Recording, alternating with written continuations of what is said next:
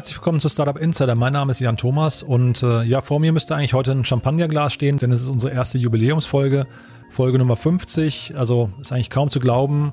Noch nicht mal ein halbes Jahr am Markt und schon 50 Folgen mit fast 100 Interviewgästen hier im Podcast. Also äh, eine super Zeit, hat mir unglaublich viel Spaß gemacht bis hierher und äh, ich freue mich wirklich über diese ja, vielen spannenden Gespräche. Ich hoffe, es macht euch auch Spaß, diesen Podcast zu hören und vielleicht jetzt schon die Ankündigung, da kommt demnächst noch viel mehr. Also bleibt gespannt und äh, erzählt auch gerne anderen Leuten davon, denn äh, ja, wir haben hier noch eine ganze Menge vor. Wenn ihr uns äh, Feedback geben möchtet, dann macht das gerne. Ihr wisst ja, wir haben eine tolle Partnerschaft mit Review Forest gestartet. Unter reviewforest.org-startup insider oder auf iTunes könnt ihr Bewertungen abgeben für diesen Podcast. Und für jede Bewertung, die dort abgegeben wird, pflanzen wir einen Baum in Mexiko, der dann euren Namen trägt. Also eine tolle Sache fürs Klima und auch eine tolle Sache für uns. Also wenn ihr uns quasi zum Geburtstag gratulieren möchtet oder zum Jubiläum gratulieren möchtet, dann äh, wäre es jetzt die Gelegenheit, dass ihr sagen könntet, ein kurzes Feedback auf iTunes. Äh, fünf Sterne sind immer willkommen, aber macht das, wie ihr möchtet. Wir freuen uns auf jeden Fall über das Feedback. Heute ist bei uns zu Gast Tobias Kenter von äh, Coco Finance. Das ist ein super relevantes Thema, denn Coco Finance berät Startups dabei und hilft Startups dabei, ihre Finanzen in den Griff zu bekommen und quasi so eine Art Cockpit zu bauen für das Controlling, ähm, äh, dass man nicht nur auf Sicht fährt, sondern auch äh, weiter in die Zukunft schauen kann, sicherstellen kann, dass das Unternehmen eben nicht illiquide wird, dass man im Prinzip sein ganzes Unternehmen und die Strukturen richtig planen kann. Ist ein tolles Gespräch geworden, weil der Tobias sehr, sehr viele Dinge erzählt, die für jeden Gründer relevant sind. Natürlich nicht ganz uneigennützig. Ich glaube, der Tobias freut sich, wenn ihr euch danach bei ihm meldet und seine Mandanten werden möchtet. Aber nichtsdestotrotz, das Wissen, was er vermittelt, das ist, glaube ich, für jedes Startup, das überleben möchte, relevant. Von daher hört euch das mal an. Ja, doch bevor wir zu Tobias kommen, äh, möchte ich erstmal auf den Partner der heutigen Sendung hinweisen. Und da freuen wir uns über die Unterstützung vom Vitra Summit. Das ist eine Online-Konferenz, bei der es darum geht, ja, sich mit dem Arbeitsumfeld auseinanderzusetzen. Also wir alle leben ja, also vielleicht im Moment nicht ganz so sehr, aber wir, das, das Büro nimmt ja schon einen sehr zentralen Bestandteil unseres Lebens ein. Ja, und wenn ihr wissen möchtet, was ein gutes Büro eigentlich ausmacht, dann schaut euch mal den Vitra Summit an, denn dort gibt es also eine ganze Reihe an Experten, an kreativen Wissenschaftlern, Unternehmern, Designern und so weiter, die euch Inspirationen liefern und auch ähm, wissenschaftlich erklären, worauf man beim Büro achten sollte. Also denn ihr wisst ja, dass das Büro ist ja quasi der Ort, wo wir arbeiten, leben und einander begegnen, wo wir uns aufhalten. Und dann gibt es ja auch sowas wie den War of Talent. Das heißt, Mitarbeiter müssen sich bei euch wohlfühlen, ansonsten sind sie irgendwann weg oder sie fangen gar nicht erst an. Ne? Und ja, also wenn ihr da quasi so ein bisschen die Magie kennenlernen wollt und die Geheimnisse eines guten Büros, dann wäre der Vitra Summit auf jeden Fall das Richtige für euch. Es ist wie gesagt kostenlos am 22. und 23. August. Die Webseite ist www.vitra.com-summit. Ja, und Vitra, für diejenigen, die die tolle Marke nicht kennen, vitra.com Schrägstrich Summit. So, also es ist eine tolle Konferenz, die man von zu Hause auf der Couch ähm, anschauen kann und dann hoffentlich mit ein paar tollen Impulsen sich auch wieder auf das Büro freut. Ja, und das war also die Event-Empfehlung des Tages. Und damit gehen wir rüber ins Ruhrgebiet nach Essen.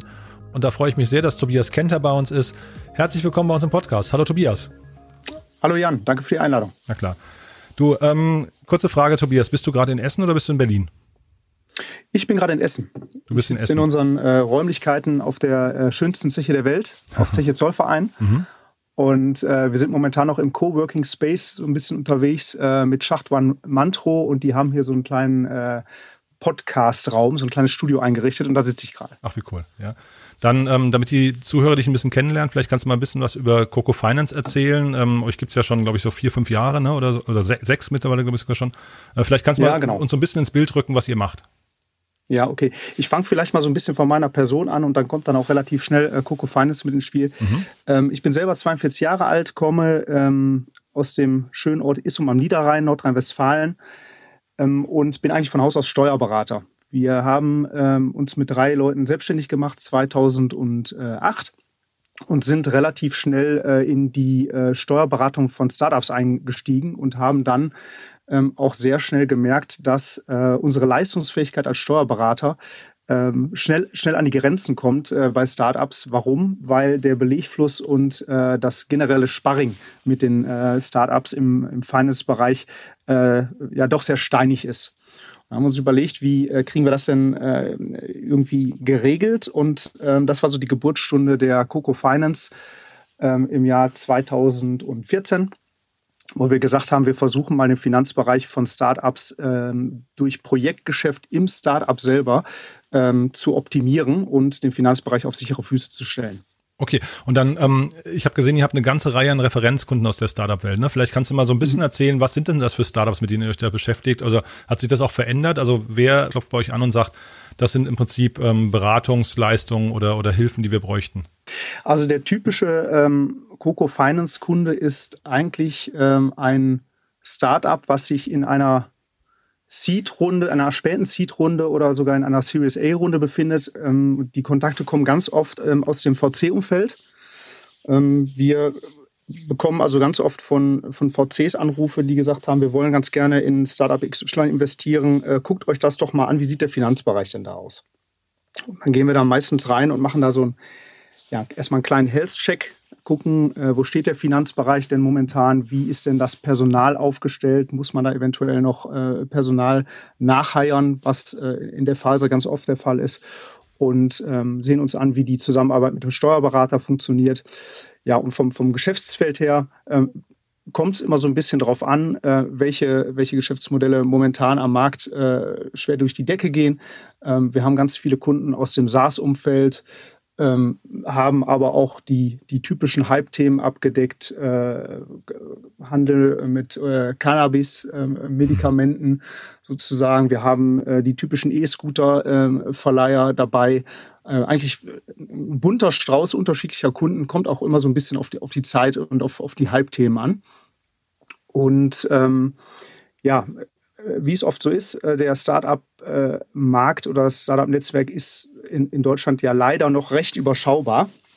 Ähm, zu unserem Vorteil, äh, man, man lebt sozusagen von, von Mund-zu-Mund-Propaganda und dann kommen da zwischendurch auch mal so ja, Sonderlinge dazu, die vielleicht eigentlich schon aus dieser normalen Startup-Phase raus sind und eigentlich schon über diese Wachstumsphase in der Konsolidierungsphase sind. Und da geht es dann auch nochmal äh, ganz oft um, um Interim-Themen, wo, äh, wo wir dann äh, partiell den Head of Finance oder den CFO stellen. Aber das ist eher so ein Randbereich unserer Tätigkeit. Mhm. Lass uns mal den Prozess so ein bisschen durchgehen, weil das ist ja natürlich, äh, glaube ich, sehr spannend, ähm, weil es wahrscheinlich eigentlich, also Finanzen ist ja ein Thema, das eigentlich jedes Startup betrifft in irgendeiner Form, muss ja wahrscheinlich jeder im Griff haben. Ähm, du sagtest gerade, ihr macht so einen Health-Check. Wie, wie sieht denn der genau aus? Auf welche Kennzahlen achtet ihr da? Was, was wollt ihr vorfinden bei einem Startup und wo hebt ihr die Hand, wenn es nicht vorhanden ist? Ja. Also es, es kommt im ersten Schritt noch niemals auf, auf Kennzahlen an, sondern wir gucken uns erstmal an, wie sind denn äh, die Startups und insbesondere die Founder organisiert und welchen Wissensgrad haben die denn überhaupt für den Bereich Finance. Ganz oft ist es das so, dass die Founder von Hause aus ganz andere Spezialitäten und Fähigkeiten haben. Und ähm, die, die liegen im Zweifelsfall nie im Finance. Also wir haben ganz selten die Erfahrung gemacht, dass wir mal äh, in ein Startup reingegangen sind und da war ein Founder, der schon tiefe Finance-Kenntnisse hatte und sich da vor allen Dingen dann auch für interessiert hat. Mhm. Das sind als Randerscheinung die Founder, die können andere Dinge gut, und die sollen sich bitte auch gerne um diese Themen äh, kümmern, die sie gerne, die sie gerne machen und auch gut können, wofür sie brennen, wofür auch äh, dann sozusagen das Startup gegründet worden ist. Und Finance äh, ist im ersten Schritt mal nur eine Erfüllung gesetzlicher Voraussetzungen, also die Erstellung einer Buchhaltung, die äh, Anmeldung einer Umsatzsteuer monatlich, ähm, und das sind so Dinge, da gucken wir erstmal, wie stehen die denn da überhaupt? Haben die zumindest mal einen Steuerberater, den man dann mal ansprechen kann, wo man sich dann mal ähm, mit, mit einem Fachidioten sozusagen dann auch mal unterhalten kann. Wir sind ja selber auch ähm, partiell Steuerberater. Und ähm, so gehen wir dann erstmal da rein. Das heißt, wir gehen noch niemals direkt in die Zahlen, sondern gucken uns erstmal das, das äh, Organisationssetup im ersten Schritt an. Ne? Mhm. Ich verstehe aber auch richtig, ihr wollt nicht den Steuerberater ersetzen, sondern ihr guckt eigentlich, dass der Dialog zum Steuerberater, weiß nicht, etabliert oder optimiert wird, ja? Ja, ganz genau. Ja, Steuerberatung dürfen wir eh nicht machen. Ich meine, wir sind zwar, die Founder der, äh, der Coco Fine sind zwar größtenteils Steuerberater, ähm, aber wir dürfen auch gar keine Steuerberatung machen. Und uns ist mehr daran gelegen, äh, mit anderen Steuerberatern dann Hand in Hand äh, sozusagen zu arbeiten, ähm, damit also genau diese, diese, der Kommunikationsfluss zwischen äh, Startup und äh, Steuerberater optimiert wird und noch ordentlich passiert. Ähm, da sind die Steuerberater eigentlich auch immer ganz dankbar äh, für. Die äh, sind zwar dann am Anfang immer eher skeptisch und sagen, hm, hoffentlich wird mir hier mein Mandat nicht weggenommen in irgendeiner Art und Weise, weil wir ja neben der Coco Finance auch noch mit der MKB selber eine Steuerberatungsgesellschaft haben. Aber das ist nicht unser Ziel. Wir sagen immer, ähm, wenn ich einen Steuerberater gefunden habe, zu dem ich ein ehrliches, vertrauensvolles Verhältnis habe, dann sollte man den nie wechseln. Mhm. Das ist vielleicht für die eigene Branche ein bisschen schlechte Werbung, ähm, aber ähm, das, das ist äh, ganz wichtig ähm, fürs spätere Wachstum. Ich muss jemanden an meiner Seite haben, ähm, wo ich weiß, dem kann ich vertrauen, der hat mein Geschäftsmodell verstanden und der kann mir, wenn ich Themen habe, auch schnellstmöglich helfen. Mhm. Insbesondere, also typischer Fokus ist da auf der Umsatzsteuer. Ja, wenn ich mal sage, ich erweitere mein Geschäftsmodell, äh, ich bin beispielsweise im E-Commerce unterwegs und möchte jetzt nicht nur nach Deutschland liefern, sondern auch EU-weit oder vielleicht ins Drittland. Ich möchte aus anderen Ländern Waren importieren. Ähm, dann muss ich einen Steuerberater haben, den ich dann auch mal schnell dazu kontaktieren kann und der mir dann äh, jenseits einer, einer epischen Stellungnahme äh, dann die ja, die Vor- und Nachteile meines Handelns dann auch mal äh, aufzeigt und zumindest mal so den Zeigefinger hebt und sagt, pass mal auf, wenn du aus dem Drittland Ware importierst, äh, bitte aufpassen, folgende Sachen wie Zoll und Einfuhrumsatzsteuer beachten. Mhm. Und du hast gerade gesagt, die meisten Founder haben eigentlich relativ wenig Finanzkenntnisse. Ähm, was sind denn so mhm. vielleicht so drei, vier Fragen, die man mal so einem Founder stellen könnte, damit er im, im Selbstcheck oder wie, wie, du auch vielleicht dann eben analysieren kannst, auf welchem Niveau sind die unterwegs? Also was sind denn so Dinge, die, die du gerne sehen würdest bei einem professionellen Professional Founder? Also die erste Frage, die ich einem Founder ähm, stellen würde, wäre wär die Frage, kannst du mir deine BWA, deine betriebswirtschaftliche Auswertung mal erklären? Mhm. Und deine Summensaldenliste, das sind ja so die Standardwerke, die ähm, zahlenmäßig vom Steuerberater in regelmäßigen Abständen bereitgestellt werden. Und da haben wir die, äh, die Erfahrung gemacht, dass ganz, ganz viele Founder äh, nicht in der Lage sind, die Zahlen, die, ähm, die aus diesen Aufstellungen resultieren, überhaupt zu lesen. Mhm. Was man den Foundern auch nicht verübeln kann, weil ähm, eine BWA und eine Summensallenliste als ja, unterjährige Gewinn- und Verlustrechnung beziehungsweise äh, Sachkontendarstellung, Bilanz ähm, ist sehr unsortiert und ist, ist für den Laien an sich äh, kaum entschlüsselbar. Und ähm, durch, diese, durch diesen Wurf ins kalte Wasser sieht man schon, ob der Founder sich mit diesen Zahlen mal auseinandergesetzt hat und im Zweifelsfall äh, im direkten Dialog mit dem Steuerberater auch die Zahlen mal hinterfragt hat oder ob er äh, lediglich äh, ja, die, die Auswertung entgegennimmt und die PDF irgendwo im Drive ablegt. Mhm, mhm. So, das wäre eine Frage. Und die zweite Frage wird, wäre, ähm, ob er sich mal Gedanken darüber gemacht hat, wie denn äh, sein Geschäftsmodell umsatzsteuerlich abzubilden ist. Also du merkst, ich habe dieses Wort Umsatzsteuer schon öfter in den Mund genommen. Das ist ein, ein relativ wichtiges äh, Thema, was uns in unserem äh, Alltagsgeschäft immer wieder begleitet.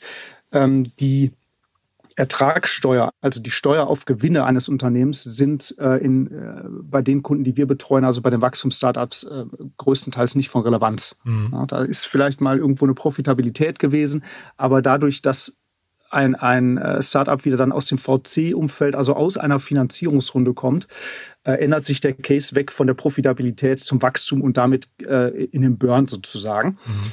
Ähm, heißt, ich habe da meistens mit, mit Körperschaftssteuer und Gewerbesteuer gar nicht so viel zu tun. Aber die Umsatzsteuer ist immer sehr wichtig. Ich muss genau verstehen, ähm, wie denn mein Geschäftsmodell umsatzsteuerlich funktioniert, in welchem Land ich denn welche Umsatzsteuer anzumelden und abzuführen habe und ähm, ich muss ein Störgefühl dafür entwickeln, äh, wann sich dieses äh, umsatzsteuerliche Setup verändert. Mhm. Wann ich vielleicht in anderen Ländern mal eine Umsatzsteuer anmelden muss und nicht in Deutschland. Mhm. Also die Tatsache, dass ich zum Beispiel in Deutschland eine Umsatzsteuer für bestimmte äh, Dienstleistungen oder Lieferungen angemeldet habe, ähm, und diese eigentlich nicht anfällt, befreit mich nicht davon, in anderen Ländern Steuererklärungen abzugeben. Und da muss ich eben genau wissen, wo ich welche Pflichten erfüllen muss. Mhm. Und ähm, da machen sich die meisten Founder äh, auch, auch wenig Gedanken zu. Ähm, dabei muss man sagen, die Umsatzsteuer mit, mit 19 beziehungsweise momentan 16 Prozent, die schlägt halt auch relativ schnell im Wachstumsfall ins Kontor. Mhm. Und ähm, ist auch relativ gefährlich, ähm, sobald man irgendwie einen Betrag von 50.000 Euro äh, hinterzogener oder nicht entrichteter Steuer, um das mal ein bisschen einfacher zu sagen, ähm, erreicht hat, äh, ist man dann auch relativ schnell in einem äh, Vorstrafenszenario. Ähm, und ja, da gilt es, alle, alle Vorsichtsmaßnahmen sozusagen im Vorfeld äh, ähm, zu treffen. Und dafür muss ich zumindest mal im ersten Schritt ein Störgefühl hinsichtlich der Umsatzsteuer haben. Mhm. Das ist also auch so eine Kontrollfrage, wo ich sehe, äh, wie ist der, wie ist der Founder ähm, aufgestellt im Finance. Ja, und die dritte Frage, die ich immer, die ich immer stelle, äh, hast du einen Steuerberater oder habt ihr einen Steuerberater? Äh, wo kommt der denn her? Ähm, und habt ihr, habt ihr ein gutes Gefühl? Mhm. So, und wenn dann schon am Anfang kommt, nee, Steuerberatung haben wir jetzt nicht. Wir haben uns da erstmal selber so die ersten zwei Jahre mit LexOffice äh, so ein bisschen versucht, haben da Umsatzsteuermeldungen abgegeben, weil wir da Geld sparen wollten. Dann gehen da meistens auch schon die Alarmglocken an. Da mhm. weiß man, da sind bestimmte Dinge eben von, von einem Profi, von einem Steuerberater noch nicht hinterfragt worden. Die Meldungen, die abgegeben worden sind, äh, sind auch mal nicht von einem Profi validiert worden. Ähm, und das sind so die, die Eckpunkte, wie man dann mal sieht, ob, ob sich jemand mit dem Bereich Steuern ähm, oder Finanzen an sich da schon mal äh, auseinandergesetzt hat. Mhm. War jetzt alles ein bisschen steuerlastig. Die gleichen Fragen kann man dann auch mal losgelöst von der Steuerberatung äh, hinsichtlich des Business Cases äh, stellen und des Controllings. Ja, das also hätte ich eigentlich eher erwartet, ne? dass du, dass du mhm. im Prinzip, also äh, Steuern ist klar, aber ich hätte fast gedacht, mhm. dass, dass ein, ein Founder sich eigentlich am, im allerersten Schritt um eine gute Liquiditätsplanung kümmern müsste und ähm, dass man eigentlich da äh, sattelfest sein muss. Aber das hast du jetzt gar nicht so angesprochen. Ja. Das ist, ist, ist zweitrangig dann, ja? Nee, zweitrangig will ich nicht sagen, aber das ist, äh, ist eigentlich noch so, so ein, äh, eine, zweite, eine zweite Baustelle. Aber äh, wir fangen immer an, an den Dingen an, die kritisch sind. Mhm. Und äh, wo man parallel, parallel schon Dinge wieder ordentlich aufgleisen kann. Mhm. Ähm, und eins bedingt auch das andere. Wenn ich mit dem Thema Umsatzsteuer nicht vertraut bin, dann kann auch mein Business Case nicht richtig dargestellt sein. Mhm. mhm. Also ich muss ja schließlich wissen, wenn ich 100 Euro einnehme, ähm, sind die denn netto oder äh, muss ich davon vielleicht noch was abgeben und diesen, mhm. diesen abzugebenden Betrag überhaupt gar nicht als, als Erlös zeigen? Und ähm, logischerweise gucken, gucken wir auch sehr, sehr verstärkt äh, dann auf dem, auf dem Business Case und insbesondere ähm, auf, äh, auf die Frage, hat der Founder denn die, den Unterschied zwischen Ertragslage und Liquiditätslage verstanden? Mhm. Und kann der von der Ertragslage hin zur Liquiditätslage kommen?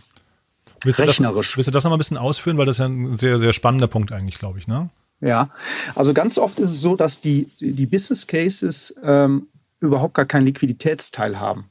Ganz oft äh, werden äh, Business Cases ausschließlich als, ja, als Deckungsbeitragsrechnung gezeigt, also angefangen vom Umsatz ähm, mit, mit verschiedenen Stufen der Deckungsbeitragsrechnung von den, von den direkten Kosten, die nah am Umsatz hin sind, bis hinten zu den OPEX, bis zum Ergebnis. Das kriegen die meisten Founder schon ganz gut hin. Aber ähm, mein Ergebnis muss nicht zwingend äh, deckungsgleich sein mit meiner Liquidität, logischerweise, mit meinen äh, Cash-Ins und Cash-Outs. Das heißt, ich muss also die, die Überleitung zur Cashflow-Rechnung hinkriegen. Ich muss wissen, äh, wie sind meine Periodenverschiebungen, wann, wenn ich eine Rechnung schreibe, die Leistung erbracht habe, habe ich in meiner Ertragsrechnung, in meinem Business Case Teil, in meiner Deckungsbeitragsrechnung einen Umsatz, aber ich habe ja noch lange kein Cash-In. Und da muss ich halt wissen, ähm, wann kommt denn mein Cash in? Wann kann ich den in der Cashflow-Rechnung denn überhaupt berücksichtigen? Mhm. Habe ich ein Modell, wo ich, ähm, wo ich mit Vorkasse arbeite oder mit Kreditkarte oder PayPal, dann weiß ich ja, ich kann auch zeitgleich mit dem Umsatz auch meinen Cash-in zeigen. Oder habe ich ein, äh, eine Dienstleistung, eine Lieferung, äh, die ich auf Rechnung anbiete mit 30 Tage Zahlungsziel, dann weiß ich, ich darf den Cash-in erst einen Monat, mindestens einen Monat äh, verzögert zeigen. Mhm. Und anhand der Darstellung sieht man dann auch, ob die Leute schon ihr Geschäftsmodell richtig verstanden haben und auch die, die, die äh, Verbindung zwischen äh, Erfolg und Liquidität. Mhm. Und jetzt hast ja. du ja vorhin gesagt, ähm, ihr, ihr helft auch dabei, Leute nachzuheiern. Ne? Also, dass also im Prinzip ihr mhm. im Prinzip, ich weiß nicht, Kompetenzlücken aufzeigt ähm, und dann ähm, mithelft, so habe ich dich verstanden, die richtigen Leute zu, zu evaluieren und zu suchen. Ähm, ja. Vielleicht kannst du mal A beschreiben, wie der Prozess läuft und dann B vielleicht, also was ich mir so als Worst-Case-Szenario dann vorstelle, ist, es gibt schon jemanden im Unternehmen, der Finanzen ich weiß nicht, macht oder unter sich hat und man stellt mhm. eben fest, es ist nicht der Richtige. Also wie, wie sehe ich denn als Gründer, ob die Person, die bei uns Finanzen macht, äh, tatsächlich den Laden im Griff haben kann? Also auch, auch nach vorne raus, also die Skalierbarkeit äh, ähm, äh, handeln kann. Ja.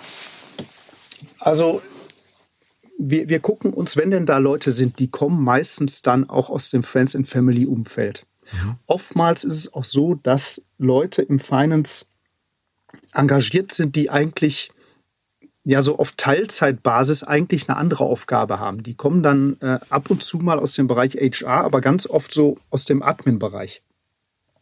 Das sind dann im Endeffekt Office Manager oder Managerinnen auch wo man sagt, die machen eine Art vorbereitende Buchhaltung. Das ist so die erste Stufe zum Finance. Und dann wird oft versucht, wenn dann die Finanzierungsrunde kommt und das Wachstum einsetzt, diese Leute dahin zu bringen, äh, die Position des Lead Accounting im ersten Schritt oder Head of Finance einzunehmen. Und ähm, da muss man gucken, ob die Leute denn aufgrund ihrer äh, beruflichen Qualifikation überhaupt in der Lage sind, diese, diese Position äh, zu bekleiden. Und ganz oft ist es so, dass man dann sagen muss, ja, da ist zwar jemand, der sehr engagiert ist, der sich auch kümmert, der ähm, insbesondere in der Lage ist, auch äh, ja, Vorarbeit für die, für die Erstellung der Buchhaltung und daraus dann des Controllings zu schaffen, aber der nicht in der Lage ist, ähm, bei einem Wachstum ähm, auch entsprechende Umstellungen in der Buchhaltung und Controlling zu bewirken, weil er eben nicht die tiefgreifende Kenntnis von einer Buchhaltung hat. Er kann dem, er oder sie kann dem Steuerberater nicht sagen, wir brauchen weitere Erlöskonten. Wir liefern jetzt äh, nach Holland, wir müssen uns da äh, registrieren, wir müssen andere Kontenpläne äh, mal aufstellen, wir müssen uns mal mit Kostenstellen auseinandersetzen. Wir müssen einen Kostenstellenplan haben. Wir müssen die Kostenstellen in die einzelnen Buchungen mit reinkriegen. Das sind äh, Aufgaben, die ähm, wird im Zweifelsfall nur jemand äh, können, der ähm, ja, der es halt auch studiert hat und auch schon dann äh, mal ein, zwei, drei Jahre gemacht hat. Mhm. Und kannst du in der Regel also, sind, ja? Ne, Nee, ich, ich wollte dich nur fragen, äh, kannst du so mal vielleicht, äh, gibt es da eine Faustformel, dass man mal sagen kann, wie viel Prozent des Unternehmensumsatzes sollte eigentlich für Buchhaltung und Finanzen und Controlling und so weiter aufgewendet werden? Also jetzt äh, inklusive dem Personal, das ich dann irgendwie damit beschäftige? Nee, kannst du so gar nicht, kannst, kannst du nicht sagen, nee. weil der Umsatz, oder, äh, der, der Umsatz ist, ist da nicht maßgeblich, sondern eigentlich der Aufwand. Mhm. Wie kompliziert ist mein Geschäftsmodell? Ich mhm. kann ja durchaus auch Geschäftsmodelle haben, wo ich mit wenigen Kunden und wenigen Geschäftsvorfällen viel Geld mache. Wo ich mhm. also nicht irgendwie so Micropayments-Geschäft habe, wo ich jeden Monat 10.000 Geschäftsvorfälle habe, sondern mhm. ich habe vielleicht einen doppelten Umsatz, habe aber nur 50 Geschäftsvorfälle, mhm. die jeden Monat gleich sind. Dann ist logischerweise mein Organisationsaufwand ähm, im Startup äh, wesentlich geringer. Mhm. Es kommt also einmal auf die Anzahl der Geschäftsvorfälle an, es kommt auf die verschiedenen Produktgruppen an. Wenn ich immer nur ein Produkt oder eine Dienstleistung verkaufe, immer in dem gleichen Schema F äh, und dann vielleicht aus 50 Geschäftsvorfällen mal irgendwann 100 werden, ja, dann ist die Zeitintensität auch relativ gering. Dann ist auch mein, mein ähm, Koordinationserfordernis mit dem Steuerberater sehr gering. Das heißt, dann bin ich mit einer, mit einer Person, die dann ja sozusagen als Sparringspartner ähm, des Steuerberaters in erster Linie dient und dann im Endeffekt die Daten des Steuerberaters empfängt und, und den Head of Finance macht und Controlling und, und Reporting generiert, dann bin ich im Zweifelsfall mit einer Person. Backup-Lösung jetzt mal außen vor gelassen, ne? also Krankheitsfälle oder Ausfall außen vor gelassen. Aber dann bin ich auch in solchen kleineren Fällen, trotz hohen Umsatzes, äh, bin ich dann mit einer Person schon gut bedient. Mhm. Und so. sag mal, können denn komplexe Geschäftsmodelle, können die überhaupt skalieren? Also, oder wie, wie ist das denn bei euch, wenn ihr jetzt, du hast jetzt gerade so verschiedene Szenarien angedeutet, ähm, mhm. wenn ihr da reingeht und ihr seht, dass ein Modell besonders komplex ist, ist das auch eure Aufgabe, das, ähm, weiß nicht, zu entschlacken und, und äh, ähm, weiß nicht, anders aufzustellen? Äh, sind das Dinge, die ihr aus den Zahlen rauslest oder, oder ist das gar nicht euer Beritt? Doch, machen wir auch. Wir, äh, das hat dann auch nur partiell mit Finance zu tun. Wenn ich mhm. sage, ich habe einen ein, ein Prozess, ein, ein, ein, ja, ich nenne mal eine, eine Wertschöpfung mhm. in meinem Startup, die relativ komplex ausgestaltet ist, einfach weil sie so gewachsen ist, dann gucken wir schon auch auf den, auf den kompletten äh, Workflow sozusagen und versuchen den dann auch natürlich zu optimieren. Mhm. Das ist also mein Weg bis zum Umsatz und bis zur, ja, bis zum Verzeichnen des Zahlungseingangs so schlank und so ja, personalunintensiv wie möglich zu gestalten. Das ist eigentlich so unser, unser Anliegen. Ähm, ist, Finance ist dann ein Teil davon, aber ähm, da gucken wir dann sozusagen aus so einer Helikopterbrille ein Stück weit auch drauf. Ähm, so, so, ein typisches Beispiel wäre, ähm, dass, dass ich äh, Informationen in meinen Systemen ähm, aus, aus einem kompletten ähm, Workflow habe und ich von einem Zulieferer eine Rechnung bekomme und dann immer gucken muss, ist die Rechnung des Zuliefers denn, äh, Zulieferers denn überhaupt korrekt? Ähm, obwohl ich eigentlich die originäre Datenbasis habe, dann kann ich auch mit dem Zulieferer zum Beispiel ein Gutschriftsverfahren vereinbaren, mhm. ja, wo ich sage, du brauchst mir keine Rechnung schreiben, sondern du bekommst von mir eine Gutschrift und wir überweisen dir mit Gutschriftsgenerierung auch sofort den Betrag. Mhm. Ja, dann fällt also zum Beispiel der komplette äh, Rechnungsüberprüfungsprozess eingangsseitig weg. Mhm. Ja, das ist als, spannend. Als ja. ein Beispiel. Mhm. Ja. Und das heißt aber, ähm, also ich habe hab dich so verstanden, dass ihr im Prinzip den Prozess begleitet, so ein Unternehmen skalierbar zu machen. Du hast ja gesagt, Finanzen skalierbar zu machen. Das finde ich im, im Prinzip mhm. auch sehr spannend, das hatte ich so noch nicht gehört. Und mhm. dann seid ihr irgendwann auch wieder raus. Ne? Was, was ist denn der, was ist denn quasi so das Übergabeszenario? Was, was bekomme ich von euch als Gründer? Wie lange dauert das? Ähm, mhm. ähm, wie aufwendig ist es auch? Wonach richtet sich der Preis und so weiter? Mhm. Also so unser Standardprojekt sieht eigentlich vor, dass wir je nach Komplexität des Geschäftsmodells und auch des Lebenszykluses sozusagen und dem Wachstumsgrad des Unternehmens eigentlich so zwischen ähm, zwei und maxi, aber wirklich maximal äh, fünf bis sechs Monate im Unternehmen dann auch sind. Mhm. Und ähm, wir sind dann nicht ähm, durchgängig da. Warum? Weil ähm, wir oftmals äh, ja, Hausaufgaben definieren müssen und die Leute, die im Unternehmen auch im Finance agieren, die müssen halt auch das Tagesgeschäft weiterhin bewerkstelligen. Mhm. Ja, weil da bleibt ja ähm, Gott sei Dank äh, dann das Unternehmen auch nicht stehen, nur weil wir Finance organisieren. Heißt, man muss den Leuten auch Luft geben, ihre eigentliche Tätigkeit weiter zu erfüllen. Mhm. Somit sind wir dann oft äh, zwei, vielleicht mal drei Tage äh, pro Woche dann da oder mal eine ganze Woche und dann mit, mit einer Woche Pause. Das ist also immer so ein bisschen ähm, ja, in Arbeitspakete geschnürt. Mhm. Ja, und vom Pricing her, welche Leute sind denn überhaupt bei uns, die dann dieses Projektgeschäft äh, machen? Also der, so der Archetyp des, des Kokos, wenn ich das mal so nennen darf, ist, mhm. sind eigentlich äh, Leute zwischen ja, 25 bis 30 mit einer ähm, mit einem wirtschaftswissenschaftlichen Studium oder BWL-Studium und äh, mal zumindest zwei bis drei Jahre Berufserfahrung in einem Startup mhm. als Lead Accounting, als Head of Finance. Mhm. Bestenfalls mit einer, mit einer leichten äh, Personalführungskompetenz, dass da also vielleicht auch mal ein Team von zwei, drei, vier, fünf Buchhaltern mal war, äh, die, man, die man leiten musste. Das sind eigentlich so die Leute, ähm, die, die wir suchen, die wir, die uns auch gerne immer ansprechen können. Ähm, also im Endeffekt die, die, äh, ja, die Position des jungen Head of Finance äh, mit Luft nach oben sozusagen. Mhm. Ja. Die suchen wir. Ja, und vom Pricing her kommt es dann eben auch so ein bisschen drauf an, welch, welches Personal man einsetzt. Also wir, ich kann auch einfach die Tagessätze mal sagen. Die Tagessätze fangen bei uns äh, bei etwas Junioren-Mitarbeitern bei 800 Euro an und gehen dann bis zur Partnerebene ähm, hoch auf 1500 Euro. Mhm. Und irgendwo in der Mitte und der Mischung dieser, äh, dieser Tagessätze und insbesondere der Personen, die dahinter stecken, da liegt dann so die Wahrheit. Mhm.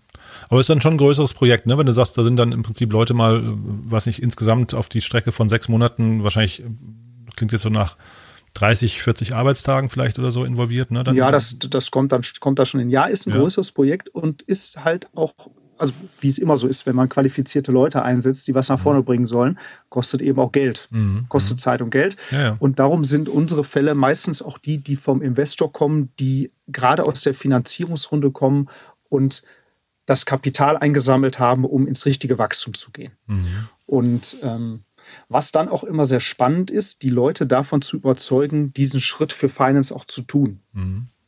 Logischerweise ist immer äh, die Situation bei den Faunern, äh, ja, das ist aber alles viel Geld und das kostet alles so lange. Ist das denn wirklich so wichtig? Antwort ist ja, es ist, es ist wichtig. Es gibt im Finance das große Problem, wenn ich zwei Jahre äh, losrenne und im Wachstum Umsatz generiere wie ein Gestörter und mein Unternehmen wächst, meine Strukturen wachsen. Ich bin nicht mehr mit 15, 20, 30 Mitarbeitern unterwegs, sondern vielleicht mal mit 150 oder 200 Mitarbeitern. Dann tue ich mich im Nachgang, wenn ich wenn ich sage, ich habe dann wieder so dieses nächste Plateau der Konsolidierung erreicht, dann tue ich mich sehr, sehr schwer, Finance nachzuziehen. Mhm. Darum raten wir an, schon vor der äh, ersten großen Wachstumsphase äh, Finance parallel äh, mit ähm, mitwachsen zu lassen. Mhm. Und wenn wir vom Investor kommen, ist ganz oft die, der Hebel auch durch den Investor gesetzt, weil mhm. wir logischerweise ähm, als, als Berater ähm, ja nicht in, in irgendeiner äh, Einflussnahmesituation beim, beim Startup sind. Mhm. Ähm, der Investor aber wohl.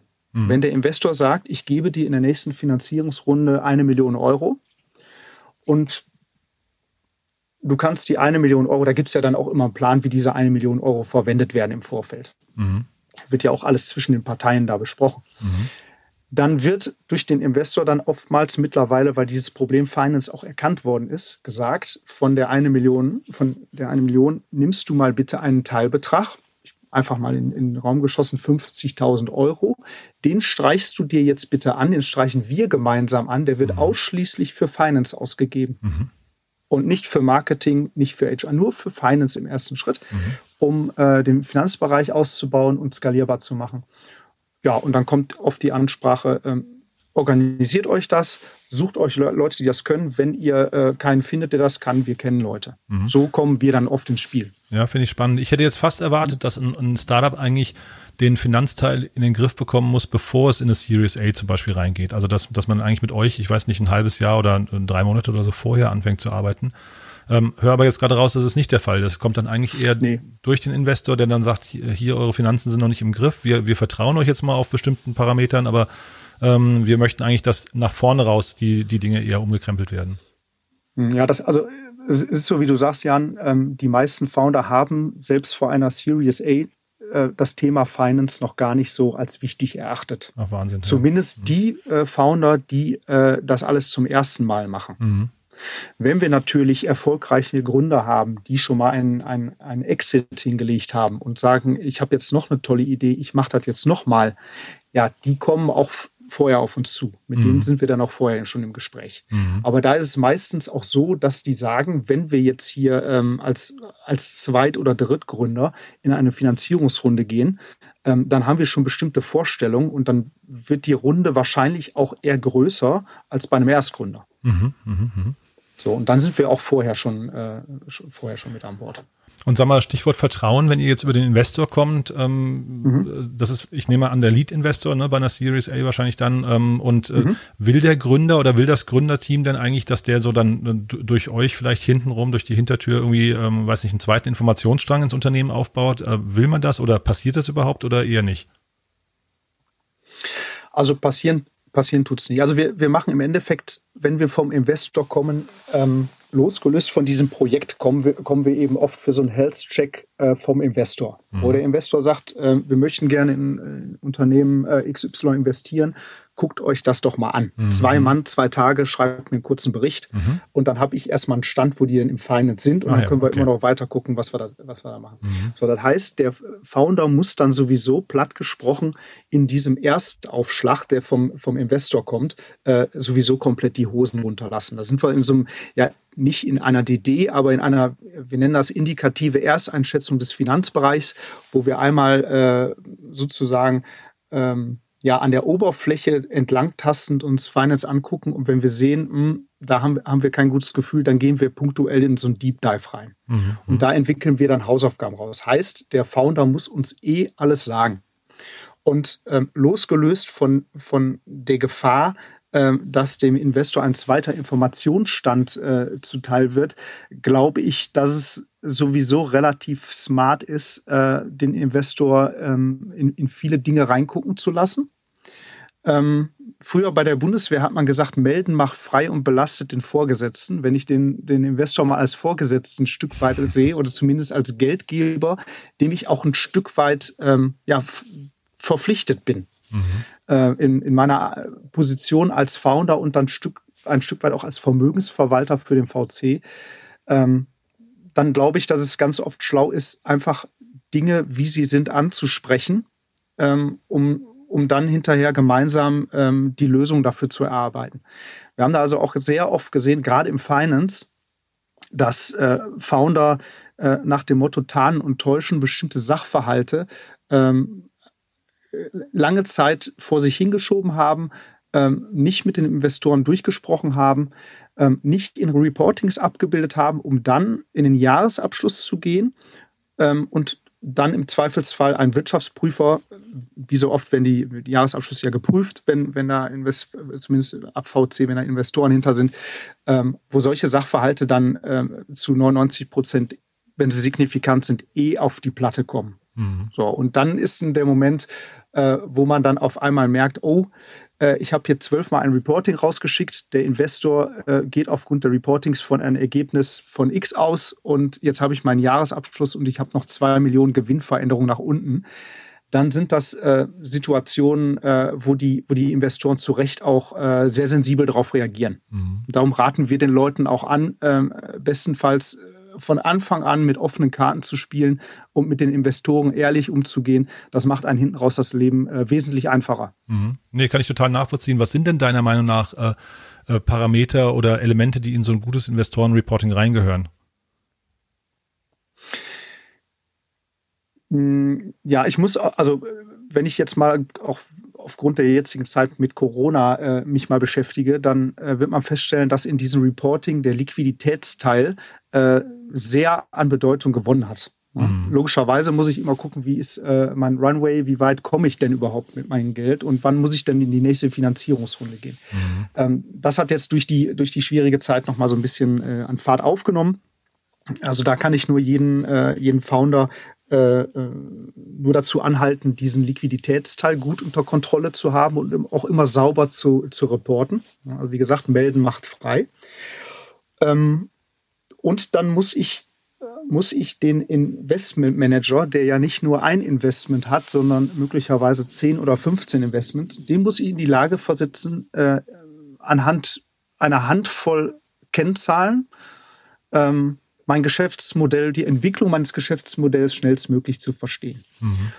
Und da sollten die Founder auch so selbstbewusst sein und sagen, ähm, ich kenne mein Geschäftsmodell besser als du, lieber Investor. Ja. Und bitte tu mir einen Gefallen und drück mir nicht irgendein Reporting-Sheet in die Hand, äh, wo du glaubst, dass sich mein Geschäftsmodell wiederfindet, weil im mhm. Zweifelsfall sieht dieses Reporting dann bei allen 15 Targets des Investmentmanagers gleich aus, obwohl mhm. ich 15 verschiedene Geschäftsmodelle habe. Ähm, da sollte man als Founder wirklich äh, ähm, auch hingehen und sagen, äh, ich ich gebe dir mal was an die Hand, ich habe mir was überlegt, ich habe mir bestimmte KPIs entwickelt, wo ich glaube, dass man mein Geschäft, das ich hier jeden Tag betreibe, äh, und dessen Veränderungen positiv wie negativ gut ablesen kann. Mhm. Was meinst du denn, lieber Investmentmanager? Mhm. So, ne, ne, so ja. Hm? ja. Ja, und so kommt man da zu, eine, zu einer relativ guten Zusammenarbeit zwischen dem Founder und dem Investmentmanager. Ähm, und man, man muss dann eben nicht irgendwelche KPIs ausfüllen, äh, die, die überhaupt gar keinen Sinn machen. Also Standardbeispiel hatten wir auch mal äh, Kapitalanlagenintensität bei einem äh, Dienstleistungsgeschäftsmodell. Ja, mhm. bringt mich jetzt nicht wirklich weiter. Wenn ich, wenn ich ja. nur ein paar Schreibtische und ein paar Computer habe, dann brauche ich mir das Anlagevermögen nicht äh, anzugucken. Ist mhm. jetzt nicht wirklich materiell für mein Geschäftsmodell. Mhm. So. Du, du hattest mir erzählt, dass ihr ähm, äh, im Zuge eurer Beratung auch Tools etabliert. Ne? Was sind denn so die Tools? Ja. Also äh, jetzt, also, ne, ich hoffe, es hören jetzt ein paar Leute zu und, und melden sich bei dir, mhm. aber vielleicht ein paar andere sagen einfach auch, ich habe eigentlich die Kompetenz schon in-house, aber mich würde interessieren, welche Tools braucht man denn eigentlich, um finanziell da äh, im, im Finance-Bereich gut aufgestellt zu sein? Was, was sind das für Tools, äh, wo du, wo du nochmal darauf ja. hinweisen würdest? Ja, also grundsätzlich ähm, ist es, ist es meistens so, dass ich finanziell nicht in der Lage bin, mir ähm, ein Finanzbuchhaltungssystem zu, zu leisten, was alle möglichen Schnittstellen hat und alle Prozesse abdeckt. Da gibt es wenige Anbieter im Markt, die sowas können. Da gibt es äh, die, Groß, die großen, also SAP, äh, Microsoft Dynamics, NetSuite von, von, von Oracle, wo man sagt, die haben schon ein ganz großes Set an, an, an, an Tools, an, an ähm, an Workflow-Managements, die es mir erlauben, Finanzen ordentlich aufzusetzen. So, ich bin in einem, in einem Stadium, wo, wo ich immer mit einem Steuerberater zusammenarbeite, der meine äh, Buchhaltung organisiert, der also auch bucht. Ich bin meistens im, im externen Buchungsfall und nicht im, in der Inhouse-Buchhaltung. Mhm. Und trotzdem muss ich bestimmte Dinge, um überhaupt zu meiner Buchhaltung zu kommen, im Vorfeld ordentlich organisieren. Ähm, und das heißt, da geht es einmal um, um, um den Belegfluss, aber zum anderen auch äh, um die Interaktion mit, äh, mit den ähm, eigenen Mitarbeitern im Unternehmen. Und da ist ein gewisser Grad an Automatisation, äh, Automation und äh, Digitalisierung gefragt. Und da sind im ersten Schritt mal ähm, die Tools wichtig, die den Belegfluss organisieren. Mhm. Heißt, eine Eingangsrechnung kommt rein, entweder oldschool in Papierform, die muss gescannt werden, oder per E-Mail, Invoice at Coco Finance zum Beispiel haben wir jetzt eine, wo die Rechnung hinkommt. Die Rechnung muss irgendwie in dieses Buchhaltungssystem reingespielt werden. Der Rechnungen müssen vielleicht weitere Informationen wie Kostenstellen mit auf den Weg äh, äh, gebracht werden. Das heißt, ich muss ein Tool haben, das mir erstmal die Rechnung ausliest mit einem OCR dahinter, äh, was zusätzlich lernt, wo ich nicht fünfmal die gleichen Sachen eingebe, wenn ich fünf Monate hintereinander die gleiche Rechnung habe. Und was ich an ein Buchhaltungssystem angeschlossen habe. In der Regel ist das so, dass äh, die äh, Steuerberater in Deutschland DATEV nutzen. Das mhm. sind, glaube ich, 75 Prozent äh, der, der Steuerberater. Ähm, und da gibt es dann zum Beispiel ein entsprechendes Tool, äh, Datev Unternehmen Online.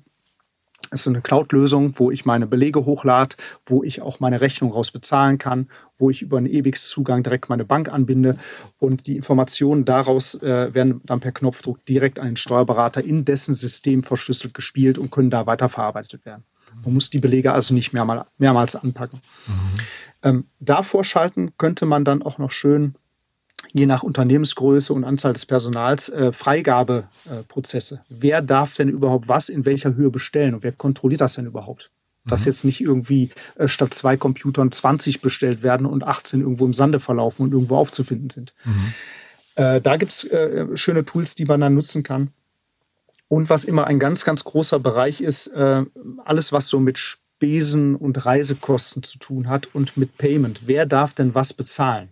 Mhm. Man findet ganz oft eine Situation, wo im Unternehmen fünf, sechs, sieben oder noch mehr Kreditkarten rumschwirren haben da meistens die, die äh, Leads der, des jeweiligen Departments und jeder Mitarbeiter kennt irgendwie die Zugangsdaten der Kreditkarte. Und dann wird dann eben wild hin und her bestellt und hier mal ein Hotel gebucht und da mal äh, wird mit Kunden essen gegangen. Und das kann man über, ähm, über Lösungen, die sowohl diesen Spesencharakter ähm, abbilden, als auch das damit zusammenhängende äh, Payment, wie zum Beispiel ein äh, Spendesk oder ein Pleo, äh, kann man da gut integrieren. Und diese Tools, das ist jetzt so ein bisschen eingangsseitig, also rechnungseingangsseitig, die kann man dann über Schnittstellen auch an, an das Rechnungswesen anflanschen, sozusagen. Mhm. So, bei der Ausgangsseite ist es ganz oft so, dass ich ein Rechnungserstellungstool habe, wie ein EasyBill, Billomat oder, oder vielleicht auch LexOffice, wo meine Rechnungen geschrieben werden. Und diese Belege müssen ja auch irgendwie in das Buchhaltungssystem rein. So, und da gibt es auch äh, im besten Fall äh, Schnittstellen, also APIs, worüber ich äh, die, die Daten direkt ähm, automatisiert in meine Buchhaltung bekomme. Oder aber ich bin vom Geschäftsmodell so aufgestellt, dass ich eine, eine App habe oder ein dahinterliegendes Backend, in dem ich alle Daten ähm, erstelle und aus dem ich auch selber meine Rechnungen äh, generiere. Und je nach Anzahl der Geschäftsvorfälle macht es dann Sinn, auch relativ frühzeitig, wenn ich weiß, ich habe zwar diesen Monat nur nur 500 Ausgangsrechnungen, aber bei dem jetzt äh, einsteigenden Wachstum habe ich Weihnachten äh, im, im, Dezember äh, 20.000 Rechnungen. Äh, da macht es auch Sinn, sich darüber äh, Gedanken zu machen, wie ich denn diese Geschäftsvorfälle, also im Endeffekt die Buchungszeilen in mein Buchhaltungssystem kriege, um dann im nächsten Schritt zu sagen, ja, vielleicht brauche ich denn diese einzelne Buchung in meiner Buchhaltung gar nicht mehr, sondern ich versuche aus dem vielleicht selbst programmierten Backend auch ein, ein Vorsystem zu machen, so dass ich äh, in meiner Buchhaltung nachher äh, nur noch monatliche Salden einspielen muss. Mhm. Da war jetzt kein so. Controlling-System dabei, ne? Habe ich richtig äh, mitbekommen? Nee, ne? da sind wir jetzt erst bei der Buchhaltung. Das ja. gibt mir die Möglichkeit, diese, dieser Tool-Flickenteppich gibt mir die Möglichkeit, erstmal die, die Basis meiner Zahlen ähm, beim, beim Steuerberater verarbeiten zu lassen und dann kommen die Daten vom Steuerberater zurück. Mhm. Ähm, da kann ich auch wirklich nur jedem einen Tipp geben, nutzt diese Buchhaltung als einzige Wahrheit. Ich muss meine Zahl, jede Zahl in der Buchhaltung darf, oder in, in, in, auch im Controlling, eine Zahl darf nur einmal an einer Stelle eingegeben werden. Ähm, ansonsten komme ich nachher in dieses fatale, oh, ich habe eine Zahl irgendwo anders nochmal händisch ergänzt. Äh, ich kriege keine Deckungsgleichheit mehr der Rechenwerke, äh, Buchhaltung, äh, Controlling, Reporting hin. Mhm. Heißt, wenn ich dann im nächsten Schritt meine Buchhaltungsauswertung bekomme, besten Fall in digitaler Form, besten Fall als Excel oder wie auch immer, dann kann ich äh, ähm, im, im, nächsten Schritt in ein Controlling-Tool einsteigen. Mhm. Und äh, da entsprechend ähm, auch mal meine Planzahlen gegen die Ist-Zahlen laufen lassen. Mhm. Ja. So, und da gibt es auch, da gibt es auch ganz viele. Da ist es manchmal auch gar nicht so wichtig, äh, teure Controlling-Tools zu haben. Oftmals lässt sich das Controlling sogar relativ kostengünstig ähm, ähm, abbilden. Und da gibt es mittlerweile ganz viele Anbieter am Markt, ähm, die ja aufgearbeitet in Dashboards äh, das Controlling schon ganz gut abbilden können. Mhm, cool. Und äh, sag mal, du hattest eben äh, schon so ein bisschen ansprechen, äh, anklingen lassen im Zuge der Liquiditätsplanung ähm, die Veränderungen durch Corona. Was mhm. hast du denn da gesehen oder was seht ihr denn gerade für, ähm, äh, ich weiß nicht, gravierende Veränderungen? Vor allem, welche Tipps würdest du denn geben, ähm, worauf man gerade jetzt durch diese neue Normalität, die jetzt gerade entsteht, besonders achten sollte? Gibt es vielleicht noch andere Dinge? Ich weiß nicht, der Kontakt zum Finanzamt, der sich geändert hat oder solche Dinge. Also habt ihr da so ein paar Best Practices vielleicht? Ja, also erstmal die, die generelle Aussage, ich muss noch näher an meiner Liquidität sein, als ich es eigentlich sonst auch ohne Corona, gewesen wäre. Mhm. Und ähm, der Kontakt zum, äh, zum Finanzamt ist äh, ist logischerweise auch wichtig, aber wir äh, unterhalten uns in der Kommunikation mit dem Finanzamt ja immer nur um Stundungsmechanismen. Mhm. Also aufgeschoben ist nicht aufgehoben. Es gibt also jetzt keine Situation, mal losgelöst von irgendwelchen Zinsen oder Säumniszuschlägen, wo das Finanzamt sagt, äh, oh, du musst hier 50.000 Euro Umsatzsteuer bezahlen. Ähm, wir sind gerade im Corona-Fall. Ja, lass mal stecken, die 50.000 Euro brauchst du nicht bezahlen. Mhm. Heißt, ich bin nur in so einem Stundungseffekt. Mhm. So, und ich muss in der, ich muss gucken, wie weit komme ich mit meiner Liquidität und auch aufgrund der Tatsache, dass ähm, so Themen wie Insolvenz immer relativ nah an diesen Zahlungsstockungen sind, die sich durch so, so äh, Effekte wie, wie Corona ergeben. Ähm, und zwar die Insolvenzantragspflicht geschoben worden ist, das ist auch alles äh, ganz gut, um, um, um, um diese Hektik so ein bisschen rauszunehmen, um das alles zu entzerren. Ich muss als Geschäftsführer, und die meisten Founder sind dann ja auch Geschäftsführer im Startup, ich muss gucken, dass ich da auch selber hinter der Brandwand bin und mich da ähm, ordentlich verhalte und wenn's, wenn die letzte, äh, wenn die Ultima Ratio dann die Insolvenz ist, da auch keine Zeit zu verlieren äh, und entsprechend auch Meldungen abzugeben. Mhm. So, und da ist das Finanzamt halt nur ein Punkt, wo man vielleicht mal gucken kann, dass man da Dinge schiebt. Aber ähm, viel wichtiger ist, ich muss, wenn ich merke, äh, mein Geschäftsmodell hat sich verändert, im ersten Schritt mal gucken, kann ich denn aus der Not eine Tugend machen? Kann ich mein Geschäftsmodell denn möglicherweise so umstellen, dass ich bestimmte Effekte aus Corona mitnehme und sozusagen einen neuen Umsatzkanal äh, daraus generiere, den ich vorher überhaupt gar nicht im Hinterkopf hatte? Mhm. Also wie immer, die beste, der beste Finanzierer ist immer der Kunde nicht der Investor und auch nicht die Bank. Heißt immer erst gucken, kann ich mein Geschäftsmodell entsprechend anpassen, auch mit mhm. Testballons arbeiten. Und darum mhm. ist auch diese, diese Controlling-Funktion so wichtig. Und äh, darum ist es auch so wichtig, von Anfang an alles richtig zu machen. Wenn ich dann in so einer Situation bin und möchte dann mal antesten, wie reagiert denn der jetzt Corona geplagte Markt auf meine Geschäftsidee, dann muss ich auch relativ schnell merken, äh, geht da was oder geht da nichts? Mhm. Und wenn ich mein Controlling nicht ordentlich aufgebaut habe und da vorgeschaltet mein, meine Buchhaltung nicht ordentlich aufgebaut habe und da noch vorgeschaltet meine Tool-Landschaft, meine, äh, meine Digitalisierung, meine, meinen Automatisationsgrad sozusagen nicht ordentlich äh, aufgebaut habe, dann habe ich keine Chance zu sehen, ob denn diese äh, meine Ideen am Markt schnell Früchte tragen. Mhm. So, und das das würde ich den Leuten immer anraten, schnell an den Zahlen zu sein, gerade in so einer Krise ne, Testballons zu schießen. Alles, also Trial and Error. Wenn ich die Möglichkeit habe, mein Umsatzmodell umzustellen äh, und auf Corona einzustellen, dann so viele Testballons schießen, wie es eben geht und nah an den Zahlen sein. Muss, das muss der Steuerberater dann auch wissen, weil der sozusagen der Zulieferer ist äh, der, der Datenbasis. Ähm, und da, ähm, da sollte man sich auch mit dem, mit dem Steuerberater eng absprechen. Mhm. Wenn ich dann in einer Situation bin, wo ich neues Geld brauche und auch ganz schnell brauche, ähm, dann muss ich auch wissen, bin ich denn in einer Situation, wo ich, wo ich ähm, ja eine Bank ansprechen kann oder vielleicht vorher noch viel schlauer, wo ich denn auch meinen Investor da mal einfach mit ins Boot und auch die, mit in die Verantwortung hole und äh, da über zumindest mal über, äh, über die Überbrückung von, von einem bestimmten Zeitraum mit, mit finanziellen Mitteln äh, spreche, ob ich über eine vorgezogene nächste Runde spreche oder ob der Investor sagt, nee, das ist mir ja alles zu heikel, ich möchte jetzt hier gar kein Geld mehr bei der reinstecken. Mhm was eigentlich keine gute, also keine gute Indikation ist. Ähm, ja, versuch's doch mal bei der Bank. Mhm. Oder vielleicht machen wir zusammen mit der Bank was. Also Stichwort äh, Corona-Fazilität. Mhm. Ja, ist für Startups, glaube ich, eher ungewöhnlich, ne? dass, dass ja. die Bank als, als, als ähm, möglichen ersten Schritt. Oder, oder siehst du mittlerweile, dass die Banken irgendwie auch flexibler geworden sind und das eben nicht mehr so lange und verkrustete Prozesse sind?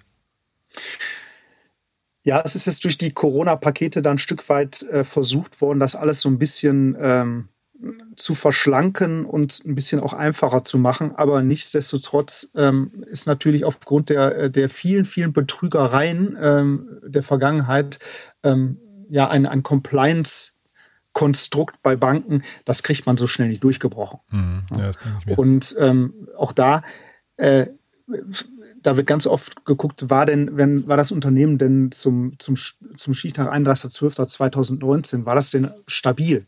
Mhm. Oder äh, war es vielleicht da schon in, in, wirtschaftlicher Schieflage?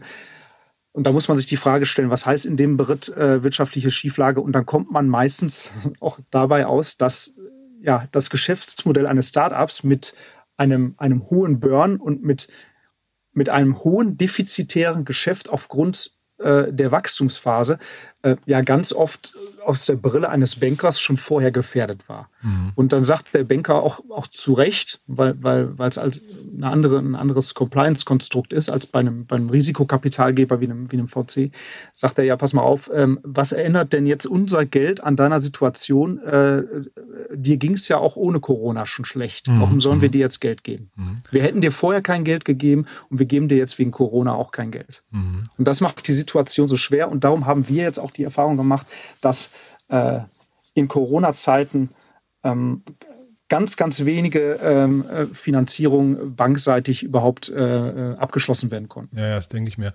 Da wird viel gesprochen, da wird auch viel mit KfW-Mitteln hantiert, aber dass dann wirklich mal äh, eine Bankfinanzierung äh, durchgeht, ähm, haben wir eher schlechte Erfahrungen gemacht mhm. in der Corona-Zeit.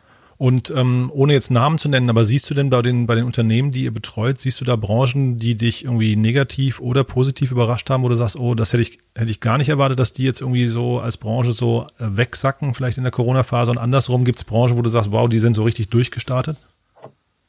Ja. Hm. Fangen wir mal mit den Durchstarter an. Also wo ich sehr positiv überrascht war, ähm, und das, das waren Mandate, die sind vorher auch immer so ein bisschen belächelt worden. Das sind die, äh, sind die Mandate, die aus dem Bereich Telemedizin kommen. Ja, aufgrund Corona wollte keiner mehr äh, sich ins Wartezimmer setzen äh, und, und sich der Ansteckungsgefahr aussetzen. Und somit haben die Startups mit Telemedizin, die eigentlich noch bis zum Februar äh, vor Corona sozusagen oder bevor es richtig losging mit Lockdown, ähm, eigentlich auch schon ein sehr, sehr smartes Produkt da an, an den Start gebracht haben, äh, die wurden immer noch belächelt. Und einen Monat später äh, sind die halt komplett durch die Decke geschossen. Mhm. Da hatte ich so auch gar nicht mit gerechnet, weil mhm. ich auch persönlich überhaupt gar nicht den Gedanken so weit gesponnen hatte. Mhm. Ähm, und da haben sich einige ähm, Unternehmen sehr schlau positioniert äh, in, in Corona-Zeiten und ähm, innerhalb der letzten äh, vier, fünf Monate ein sehr, sehr schneidiges Wachstum hingelegt und ähm, konnten teilweise dann auch schon in einen, einen sehr erfolgreichen Exit münden. Mhm. Da hatte ich so nicht mit gerechnet. Und ähm, ja, Absacker der Corona-Krise. Logischerweise stark gebeutelt, aber äh, auch, auch so zwiegespalten. Ähm, stark gebeutelt sind immer die Unternehmen, die ähm, im E-Commerce unterwegs waren ähm, und nachher das Problem hatten, dass sie keine Ware mehr bekommen haben. Das war also, mhm. wo man auf der einen Seite sagt, äh, ja, wird schon alles gut gehen, ähm, weil die Leute sitzen jetzt zu Hause vor ihrem Computer und bestellen noch mehr im Internet als vorher. Mhm. Ähm, das bringt einen aber alles nicht weiter, äh, wenn man keine Ware bezieht. Und da hat man dann in letzter Instanz gesehen, dass die Leute, die ähm, ist natürlich auch ein bisschen abhängig vom Produkt, die hier in, äh, im nahen Umfeld äh, Waren bezogen haben oder produziert haben, äh, dann zumindest die Gewinner der Corona-Krise waren, wenn, äh, wenn das Material an sich nicht irgendwie in Lieferengpass gelaufen sind. Mhm. Und alle Leute, die ähm, die in Fernost haben produzieren lassen, die haben dann doch relativ starke äh, Zulieferprobleme gehabt. Mhm. Und ähm, da waren Unternehmen dabei, ähm, wo so, so, die typischen Sachen, die jetzt dann auch in der Corona-Krise äh, gegriffen haben. Was macht man, wenn man da zu Hause sitzt? Ja, man fährt nicht in Urlaub, man kümmert sich dann mal um seinen lieben Garten, so man denn einen hat, mhm. und äh, fängt dann an, auf irgendwelchen Foren sich mit äh, Grilltechniken und so weiter äh, auseinanderzusetzen. Mhm. Und siehe da, äh, wie schnell ist da mal der neue Grill gekauft? Mhm. So, und dann sieht man, äh, am Anfang der Corona-Krise reiben sich alle die Hände und sagen, oh, jetzt gehen unsere Umsätze äh, durch die Decke, weil alle Leute einen neuen Grill haben wollen oder eine neue Lounge-Garnitur oder einen Sonnenschirm oder sich einen neuen Rasenmäherroboter kaufen für ihren Garten. Ähm, aber eben die Ressource endlich ist und ich halt keine Ware hinterher bekomme. Mhm. Und da muss ich dann natürlich gucken, dass ich nicht mehr verkauft, als ich eigentlich auf Lager habe. Und dann mhm. sind wir wieder beim Finance. Also ich muss dann also auch mein Warenlager so eng gesteuert haben, dass ich also nicht in irgendwelche Überverkäufe reinlaufe. Super. Tobias, das war sehr, sehr spannend. Wir sind schon weit über die Zeit, aber ähm, ich glaube, das war äh, die Sache wert, ähm, denn das waren ja wirklich hoch, hochinteressante Punkte und auch relevante Punkte vor allem. Haben wir denn aus deiner Sicht irgendwas Wichtiges vergessen, was du noch loswerden möchtest? Ähm, ähm, äh, ihr, ihr, ihr gründet in, in München gerade, ihr eröffnet äh, oder ihr plant das nächste Office in München. Ihr seid gerade in Berlin, Essen und jetzt demnächst München. Vielleicht magst du da mhm. noch drüber sprechen, aber vielleicht haben wir auch inhaltlich noch was vergessen. Mhm. Ja, inhaltlich glaube ich, äh, brauchen wir ansonsten, äh, ansonsten sind wir ganz weit aus der Zeit, wenn wir da noch inhaltlich weitermachen. Können wir gerne mal, äh, wenn du, wenn du magst, ein anderes Mal nochmal fortführen. Mhm. Ähm, ja, ansonsten, ähm, ja, wir sind in Berlin, in, in Essen ähm, mit der Coco Rhein-Ruhr und ab 1. März nächsten Jahres auch in München unterwegs. Wir sind immer auf der Suche äh, nach Leuten, die sich dem Finance-Bereich äh, verschrieben haben, die äh, Lust drauf haben, viele verschiedene Geschäftsmodelle im Start-up-Umfeld äh, kennenzulernen und äh, mit netten Leuten ähm, ja, Spaß an der Arbeit zu haben. Also da könnt ihr euch gerne äh, jederzeit äh, proaktiv auch bei mir melden, entweder über LinkedIn oder über äh, jobs.cocofinance.de. Ja, und ansonsten ausgangsseitig freuen wir uns natürlich auch immer, wenn Startup auf uns zukommen ähm, und sagen, Tobias, ich habe hab mir äh, den letzten Podcast mal angehört. Äh, ich glaube, äh, ihr könnt uns unterstützen. Da sind wir natürlich immer äh, an interessiert, äh, daran interessiert, äh, anderen Startups weiterzuhelfen äh, und interessante Projekte zu starten. Mhm. Also was, auch gerne melden. Was ist so, äh, gibt es bei euch so Einstiegsmodule, wo man sagen kann, ich weiß nicht, gibt es irgendwie so Webinare oder irgendwelche ähnlichen Dinge oder, oder ist es das persönliche Gespräch, mit dem ihr dann anfangt und dann ähm, geht es im Prinzip, mündet es eigentlich im Mandat? Ja, wir fangen eigentlich immer mit so einem kleinen Kickoff an, äh, mit einer Videokonferenz, wo wir, wo wir die Geschäftsmodelle mal abklappern. Mhm. Was wir auch regelmäßig machen, da sind wir jetzt im Ruhrgebiet auch äh, schon relativ äh, stark unterwegs. Wir ähm, äh, geben auch generelle äh, Webinare zum Thema äh, How to Get Finance Ready. Ähm, machen das jetzt schon vermehrt ähm, über die Essener Wirtschaftsförderung, ähm, sind jetzt auch bei der Startup Week mit dabei. Ähm, auch da gerne mal reinhören. Da haben wir im Anschluss auch immer noch Zeit, äh, Individualfragen zu beantworten, da den Erstkontakt zu machen. Mhm. Und ähm, ja, so würden wir dann äh, das Thema angehen. Und wir nehmen uns immer gerne die Zeit, äh, das ist auch unsere, unser Akquiseaufwand. Ähm, also wenn jemand äh, sich da mal eine Stunde oder zwei mit uns äh, zusammensetzen möchte oder einen Videocall machen möchte, seine Finance-Themen mal auf den Tisch legen will, um zu eruieren, ob wir unterstützen können. Das ist logischerweise auch kostenlos. Ähm, also da kann ich nur jedem anraten, da die, die Möglichkeit wahrzunehmen und sich da gerne bei uns zu melden. Super. Und du dann äh, vielleicht nochmal für die, die jetzt Essen nicht so gut kennen, vielleicht erzähl doch nochmal so in einer Minute nochmal, äh, was, was zeichnet denn den, den oder charakterisiert den Standort Essen denn aus ähm, Startup-Sicht? Was, äh, du, du kennst ja auch jetzt Berlin gut, jetzt geht ihr auch nach München, das heißt, du hast ja einen relativ guten Überblick in Deutschland. Was sind denn so die Besonderheiten von Essen? die Besonderheiten von Essen ist also erstmal, äh, wie eingangs gesagt, äh, die schönste Zeche der Welt, Zeche Zollverein. Also kann ich nur jedem empfehlen, ähm, hier auch in der Freizeit mal vorbeizukommen. Ähm, ja, Essen zeichnet eigentlich aus, dass dass die genannte Metropole des Ruhrgebiets ähm, erstmal auch relativ zentral gelegen ist. und man merkt hier wird das Thema Startup ähm, aufgenommen und die, die, tut sich richtig was. Das war im Endeffekt auch der Grund, warum wir gesagt haben, wir gehen von Berlin jetzt auch nochmal äh, zum zweiten Standort. Ähm, die Startup-Welt fängt hier schon richtig, richtig an zu leben. Ähm, und da wollen wir gerne mit dabei sein. Und da glaube ich, ist Essen äh, ein ganz guter, äh, ganz guter Ort, ähm, auch mit der Universität Duisburg-Essen, aber auch das anliegende Bochum. Ähm, sind auch Top-Universitäten. Ähm, wir haben große äh, Corporates, ähm, die hier ähm, im, im, Ruhrgebiet und auch in Essen unterwegs sind. Ähm, und auch da ja, ergeben sich mittlerweile äh, VC-Cases eigentlich aus diesem äh, Corporate-Umfeld, also Corporate äh, sozusagen äh, heraus und ähm, auch das Thema Company Building werden wir hier auch noch weiter äh, zusammen mit äh, Schachtwan Mantro nach vorne bringen. Ähm, und es gibt viele, viele spannende Jobs, auch durch den, ähm, ja, durch, durch den Wechsel der, der Arbeitskultur hier in Essen. Ähm, und ich glaube, es ist immer lohnenswert, ähm, sich hier in Essen ähm, an der Infrastruktur ähm, zu beteiligen äh, und sich als Startup hier auch niederzulassen. Super. So, schönes Schlusswort, Tobias. Ähm, dann vielen, vielen Dank für die vielen Insights und ja, also dann vielleicht bis bald. Ne? Gerne. Ja? Vielen Dank für die Einladung, Jan. Na klar. Auf bald, danke. Na, danke, ciao.